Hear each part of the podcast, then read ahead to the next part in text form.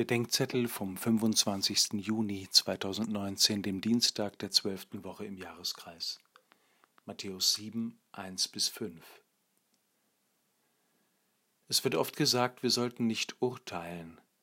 Vielleicht kommt diese Forderung aus der Erfahrung, dass manche Leute einfach zu schnell eine schlecht informierte, fertige Meinung haben und sich dann nichts mehr sagen lassen. Aber genau genommen ist diese Forderung natürlich Unsinn. Wir sollen, ja wir müssen sogar laufend urteilen.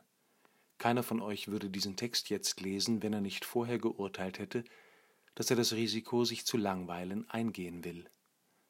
Genauso unsinnig wäre es zu sagen, wir sollten nicht nachdenken oder nicht entscheiden.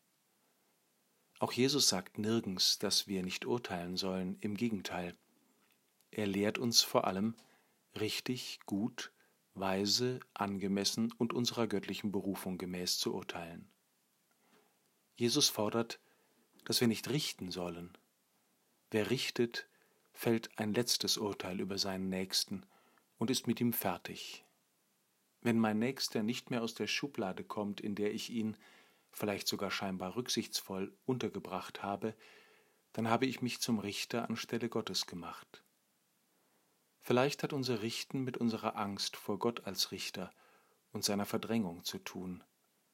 Wo die Angst vor einem allzu menschlich gedachten Richter Gott dazu geführt hat, dass wir Gott nicht mehr Richter sein lassen, da müssen wir selbst richten.